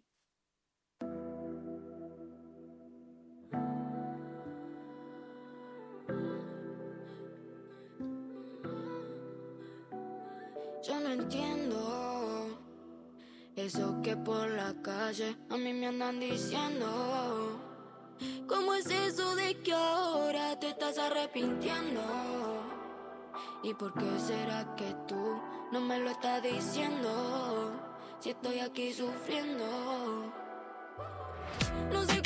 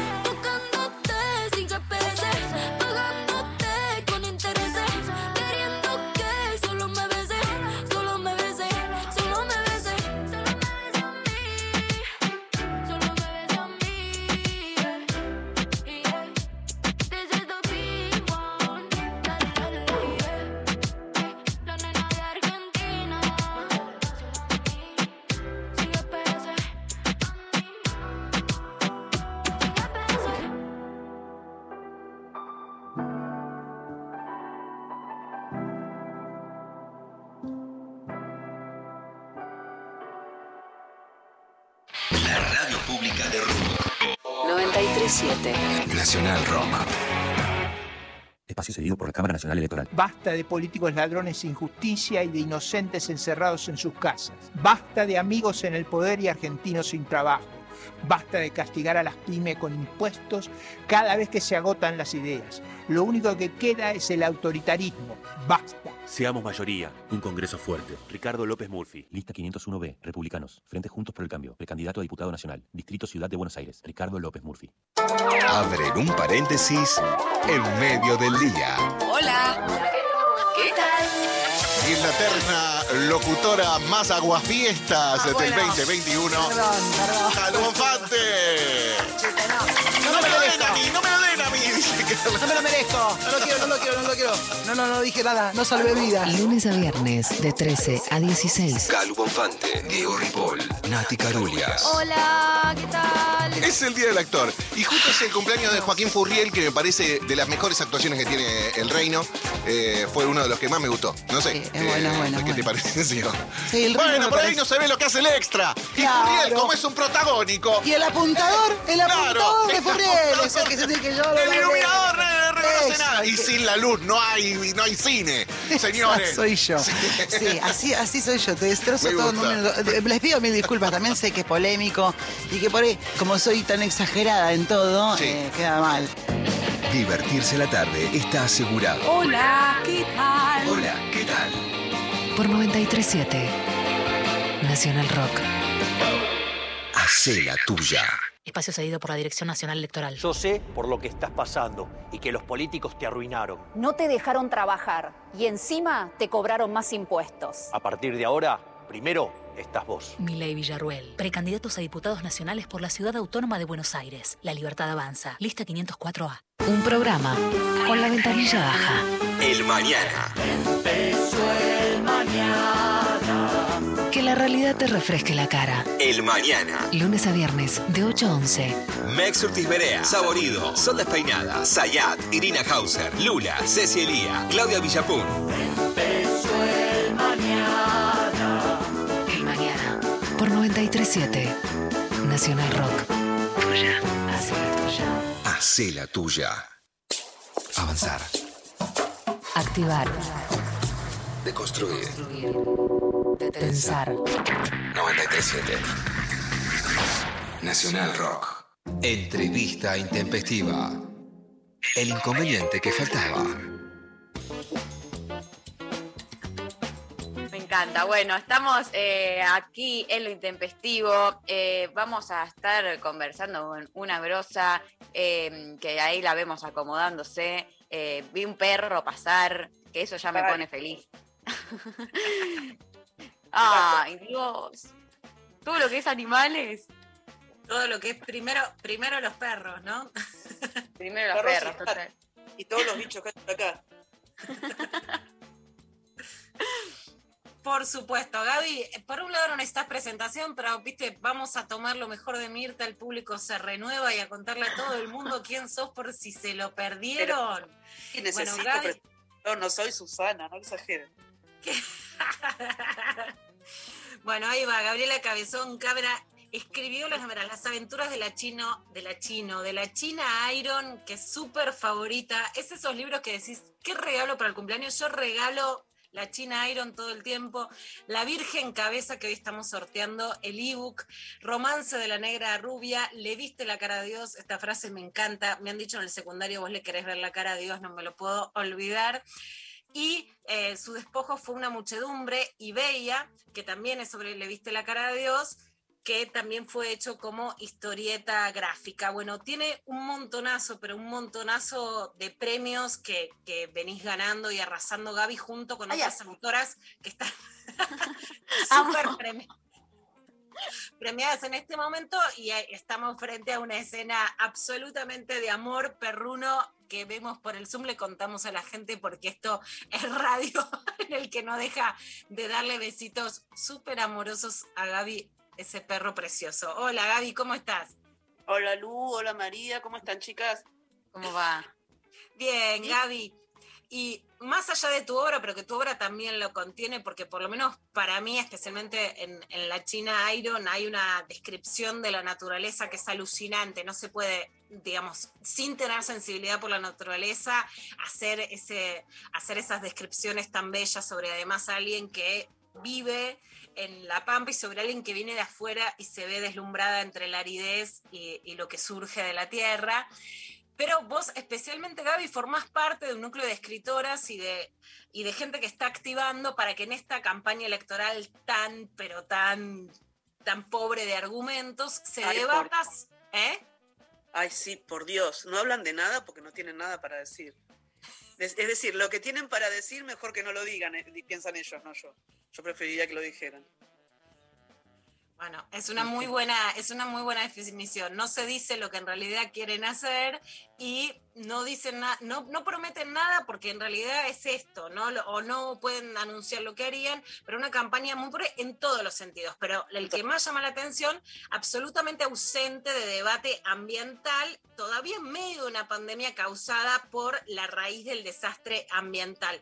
Y vos junto a otra gente estás activando que haya un cupo obligatorio en el debate electoral sobre el tema ambiental. Contanos esta propuesta, Gaby. Sí, mira, lo que estamos proponiendo es que haya, bueno, en principio hay, que explicar una cosa. Salió un un informe de la IPCC, que es el Instituto de Científicos de las Naciones Unidas, no de un club hippie nudista, quiero decir, de las Naciones Unidas, una institución conservadora, si las hay, careta, si las hay. Bueno, aún esta institución reconoce que el colapso climático ya llegó, como se titula además el libro de eh, Maristela Esbampa y Quique Viale, que son dos de las personas con las que estamos trabajando ahora, ¿no? Esto es tan así que basta con abrir los diarios, incluso los argentinos en, su, en general, eh, pobreza y ignorancia de este tema, ya le están empezando a dar lugar. Está todo el oeste de América del Norte prendido fuego, todo es muy grave, ¿sí? Ciudades como San Francisco no, no veían el cielo y no podían respirar. Quiero decir, les está afectando incluso a los más ricos del mundo. Eh, hubo incendios en media Europa, en Siberia, hubo inundaciones gravísimas en Bélgica y Alemania. Acá mismo hay una sequía inenarrable, está todo prendido fuego, pero todo. El año pasado, solamente el año pasado se perdieron, dicen oficialmente, 350 mil hectáreas del delta. Dicen, deben haber sido como 500 mil, sin una sola consecuencia para nadie, porque esto se inicia por las quemas de pastizales que hacen eh, tanto las personas que se dedican a la agroindustria como eh, los que quieren hacer countries en la zona de humedales. ¿Por qué? Ahora voy a hablar de la ley de humedales, de todas las que podríamos hacer. ¿Por qué es tan importante? Porque se darán cuenta, queridos oyentes, que, no sé, el oro es una cosa evidentemente muy atractiva, los diamantes también. Ahora, si no tenés agua, amigo, amiga, amigue, ¿qué mierda haces con el oro y los diamantes? ¿Qué empieza a pasar? No valen nada. Lo que hacen los humedales es purificar, primero, purifican el agua, la retienen, porque son tierras arcillosas, arcillosas llenas de plantitas que retienen el agua. Eh, le permiten vivir a una cantidad enorme de seres, pero entre esos seres nos tenemos que contar nosotros, porque sin agua, les insisto, no vivimos. Toda la forrada esa que te dicen del desarrollo que nos va a traer riqueza es mentira. Siempre Latinoamérica fue tierra de sacrificio y extractivista. Pensemos nomás en el Cerro Rico del Potosí. De ahí sacaron millones de toneladas de minerales. Un eh, poco, no sé vos, Gaby, yo sigo citando las venas abiertas de América Latina como mi propia Biblia, porque entendimos que los lugares que eran más ricos, como el Potosí del Oro, terminaron siendo los más, más pobres, pobres. ¿no?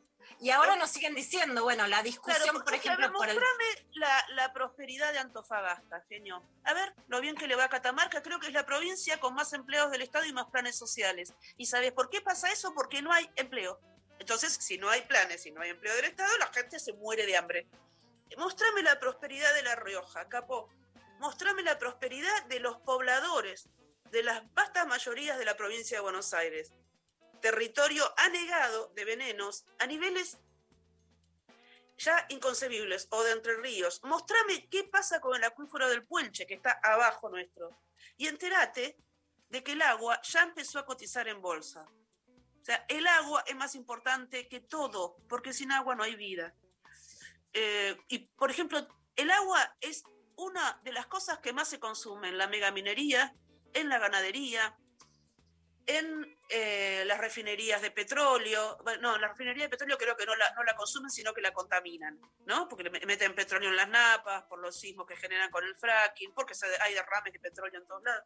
Entonces, esto es muy serio. Ya hay migraciones en toda Centroamérica por el cambio climático. Hay, un, hay mil millones de niños afectados por el cambio climático, por la polución del aire, eh, por el- porque se quedaron sin agua potable, porque los alimentos se vuelven más caros con las sequías y las inundaciones. O sea, te quieren hacer creer que esto va a pasar dentro de 50 años, que igual es gravísimo, porque vos tenés hijos que recién nacieron, entre los 50 años van a estar vivos, que se tienen que pegar un corchazo, ¿viste? A los 50. Eh, pero está pasando ahora. Esto- estos datos, por ejemplo, los mil millones de niños, lo pueden buscar en The Guardian. Ellos dicen one billion, porque viste que los- ellos, eh, eh, los, los anglos tienen un sistema especial para todo, incluso para contar es- esa cosa imperial que tienen. Entonces creemos, estamos convencidas, convencidas y convencidas de que es urgente hablar de esto, que los políticos tienen que hablar de esto. Y esto, lo digo, eh, fuera de la grieta. Acá no hay distinción partidaria. La clase dirigente argentina no está pensando en esto, no tiene cabeza para esto, lo ignora. Cuando le preguntas contestan boludeces. ¿Por qué? Porque después en el Congreso todos juntos, sin grieta, cajonean la ley de humedales, dejan en vigencia la ley de mineras que hizo Menem, que es atroz. O sea, pueden hacer un desastre ambiental y social y te dejan dos monedas. O sea, son unos entreguistas todos en este sentido. Después hay diferencias, creo que el tema de hoy no es ese y yo tengo un poco el corazón un poco más de un lado que del otro. Pero quiero decir, eh, para esto son todos iguales. No, Gaby, basta ver lo que- que votan. Completamente. Gaby, escribiste un artículo sobre esto en El País de España, la fecha es 21 de agosto, y el título es En Argentina los mapas de la pobreza y la contaminación coinciden, lo decimos también porque cuando te preguntan dónde está el link, googleen por el título de la autora del medio que lo van a encontrar, y hablaba sobre este informe lapidario de la IPCC. Pero que- además, mira, eh, basta solo para les porteñes mirar la ciudad de Buenos Aires, en donde la gente respira plomo y los niños tienen enfermedades tremendas por la contaminación. A ver, contame, ¿en Barrio Parque y Recoleta? ¿O al lado del Riachuelo, en Fiorito, en todos los barrios que hay por ahí? O sea, ahí es donde coincide, siempre es igual. La extrema pobreza y la contaminación están juntas, porque nadie que tenga guita va a vivir en un lugar así, porque, se porque te vas si pasa el. Y porque directamente nos hacen estas cosas donde están los ricos. Perdón, te interrumpí, seguí, seguí. No, para nada. Te presento, Gaby, a Mariana Collante, que también te quiere hacer una pregunta. ¿Qué tal, Gaby? ¿Cómo estás? Eh, te quería consultar Hola, so- Mariana. sobre la organización de esta lucha, ¿no? Si tiene alguna vinculación con la que supimos llevar adelante eh, las mujeres en, eh, el- por la ley del aborto.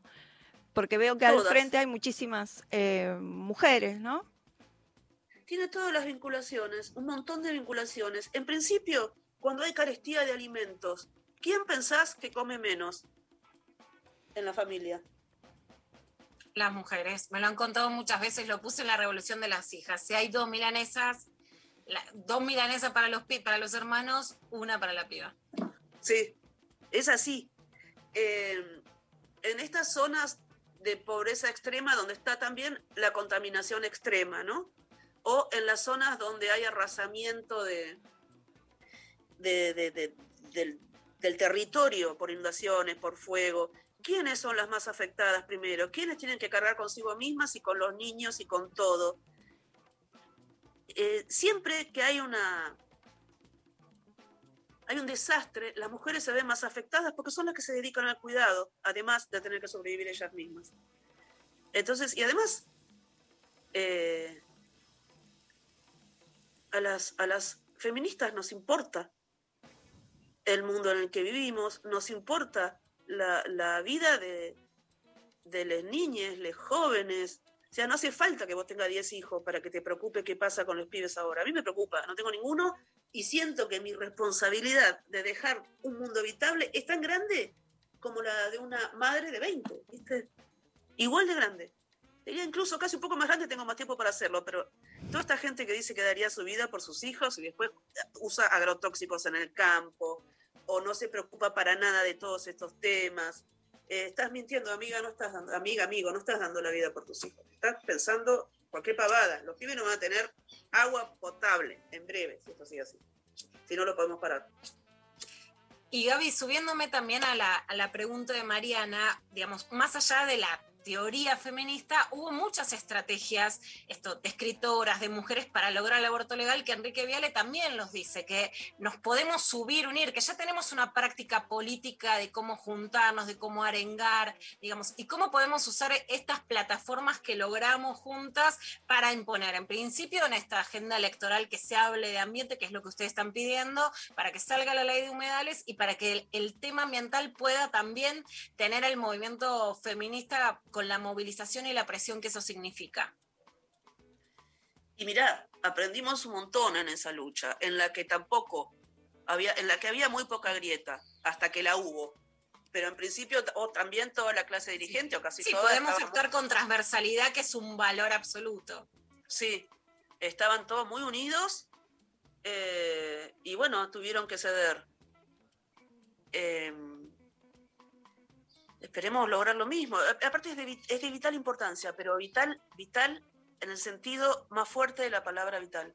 ¿Es de vida o muerte? Bueno, eh, Cambiar o Morir se llama también el libro de, de Noam Chomsky sobre el colapso ambiental y tiene esta, digamos, esta interpelación muy clara sobre la urgencia, además en una pandemia que todavía no terminó y que tiene como raíz de esta y de las otras pandemias que vinieron antes o que pueden venir, justamente la degradación del ambiente. ¿Por qué frente a una pandemia que nos pone en los ojos las consecuencias hay tanta negación o negacionismo, Gaby, sobre lo que está pasando? Porque es un problema sistémico. Eh, porque el que no puede con esto es el capitalismo. No está pudiendo eh, adaptarse a este cambio. No está pudiendo. Con lo cual le va a llegar su límite. El problema es que le va a llegar el límite, le está llegando el límite al capitalismo y le están llegando muchos límites a la posibilidad de la vida en la Tierra para nosotros, por lo menos. No, no sé si no va a sobrevivir. Los hongos son mágicos, ¿viste? Va a sobrevivir algún hongo y empezará todo otra vez. Pero eh, el- límite del capitalismo ahora es el límite del planeta. Y, y por eso también eh, nuestros dirigentes y en general los dirigentes de todo el planeta, aunque en el primer mundo se está empezando a hablar de esto más, eh, y los líderes eh, mundiales, hay que reconocer que lo son, no guste o no, como, no sé, el presidente de China, Merkel, Biden, eh, ya están hablando de esto y poniéndose metas ambiciosas, después que ver qué hacen, ¿no? Todos decimos cosas lindas y después hay que hacerlas. Eh, pero incluso, no sé, el criminal, genocida, inmundo, basura, ladilla, asqueroso de Bolsonaro, dijo el otro día, tenemos problema con, con Biden porque está obsesionado con el ambientalismo. Eh, qué sé yo, ya, eh, hay que hacer ya, hay que hacerlo ya, porque de verdad los límites son horribles. O sea, si se está quemando el oeste de Estados Unidos, si hay mucha sequía, va a ser un desastre para todos, porque ellos no se van a morir, van a venir a sacarnos el agua a nosotros y que le dejamos algo de agua limpia. Eh, y no va a ser una cosa buena. Basta ver lo que pasa en los países donde estuvieron los recursos más importantes de la última etapa del capitalismo, como el petróleo, no la pasan bien. Y acá tenemos agua y litio. Eh, tenemos que pararnos de mano, organizarnos bien. Tiene que haber una importantísima di- diplomacia, eh, la- labor de diplomacia. Si lo pensás, lo que está pasando siempre es una deuda externa, que no es más en algún, en algún sentido que un tributo al imperio, porque viste que las deudas externas solo le pesan a los países pobres. Los países ricos tienen un montón de deuda externa, mucho más grande que la nuestra, y no pasa nada. Es un tributo al imperio. Y el imperio se cobra el tributo en materias primas, como siempre, como desde el principio, y tienen una clase oligarca, que es una palabra que inventó Alejandro Magno cuando eh, tuvo que transar con las clases dirigentes locales para sostener su imperio, ¿no? Entonces les, les tiraba unos mangos, los corrompía un poco, los casaba con su gente, ahí empezó la palabra oligarquía. Bueno, esta viejísima institución eh, quiere seguir viviendo del mismo modo, ya no se puede, gente, ya no se puede porque el planeta no puede más. Bueno, más más- allá de las consecuencias humanas horribles que siempre tuvo esto. Ahora van a ser peores las consecuencias. Y además, a los que hablan del desarrollo, de las posibilidades de desarrollo con la minería, con el petróleo, con el oro, con toda la mierda que quieren, que me muestren la riqueza, que me muestren la riqueza que generó el país, la agroindustria. Porque yo nací en un país donde la- el pueblo tenía el 50% de la riqueza y quiero saber cuánto tiene hoy. Que tenemos un 60% de los niños en la pobreza. Y, esas cuentas de pobreza siempre las hacen sin tener en cuenta el alquiler, porque los pobres, como todos sabemos, nacen propietarios, ¿viste? Vos naces y te regalan una casa. Entonces eh, nos mienten, nos mienten, nos mienten. Gaby, más claro, le echamos agua, la nacionalizamos con el acuífero guaraní, con el litio en el norte. Bueno, me parece que es la propuesta más interesante que escuché y que voto desde ya para la campaña electoral. Entender y escuchar la, agenda climática, la gran deuda pendiente, interpelar a todos los partidos, presentar una lucha transversal y aprovechar de las experiencias de las luchas que ya pudimos dar también desde la literatura, el periodismo, con la palabra, para poder llevar esta, esta agenda de cuidar el agua, la tierra, el cielo y los recursos minerales en la Argentina, porque mucho más tiempo no hay. Gaby, te agradecemos muchísimo. Yo les agradezco muchísimo a ustedes este, este placer y esta oportunidad de, de charlar eh, con vos, Lu, con Mariana, con María. Y eh, quiero decirles que, por favor, entren a change.org, cupo socioambiental. Ustedes ponen change, change, con G, y cupo socioambiental, y enseguida aparece. Firmen. Así nuestra clase dirigente se hace cargo de lo que está pasando en el mundo y deja de pensar pelotudeces como si garchamos o no garchamos y déjenos garchar en paz y váyanse todos a la mierda y ocúpense de lo que se tiene que ocupar. Perfecto. Clarísimo. Chorrazo de, chorrazo de agua de Gaby Cabezón Cámara. No sé si quedó claro. Así escribe, divino escribe, divino pelea, con toda la garra. Muchísimas gracias, Gaby. Gracias a ustedes, chicas. Un beso grande, Lu. Un beso grande. Adiós, un beso enorme. Bueno, vamos a compartir en, en nuestras redes sociales también eh, el link para quienes quieran eh, eh, acceder. Y bueno, se nos termina el programa. Eh, vamos a contarles que hay un ganador del ebook la de, de la Virgen Cabeza, el libro de Gaby. Eh, se lo lleva eh, acá el oyente que nos había dicho que presentaría una ley eh, por el derecho a la vida para hacer un sistema único de salud público y de acceso gratuito igualitario para que no se sobre eh, asignen recursos a los más ricos y evitar muertes eh, de pobres por falta de la atención adecuada y que también se suma a, a votar el proyecto de Pablo si lo presenta. Así que bueno, para ella va eh, eh, el premio del día de hoy. Le agradecemos a todo el equipo por estar ahí y a ustedes por estar del otro lado. Mariana Collante, Pablo González, Eva Díaz, Lali Rombolá en la producción. Muchísimas gracias y también a El Chino y Nazarena que nos estuvieron operando en el día de la fecha. Y Lula, nos vemos mañana. Nos vemos mañana. Mari, qué programón, ¿eh? Forchi. Forchi, hoy con de todo, mañana también, siempre con de todo. Gracias por estar del otro lado a todos. Nos reencontramos mañana con más lo intempestivo y nos vamos escuchando a Estelares haciendo un día perfecto. Hasta mañana. Adiós.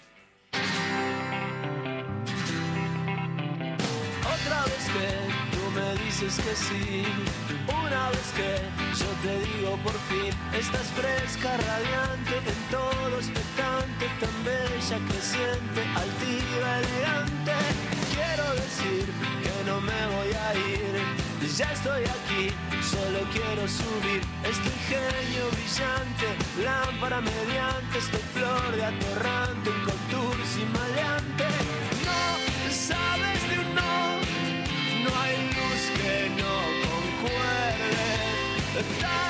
cerca los dos, los dioses resplandecen. Oh.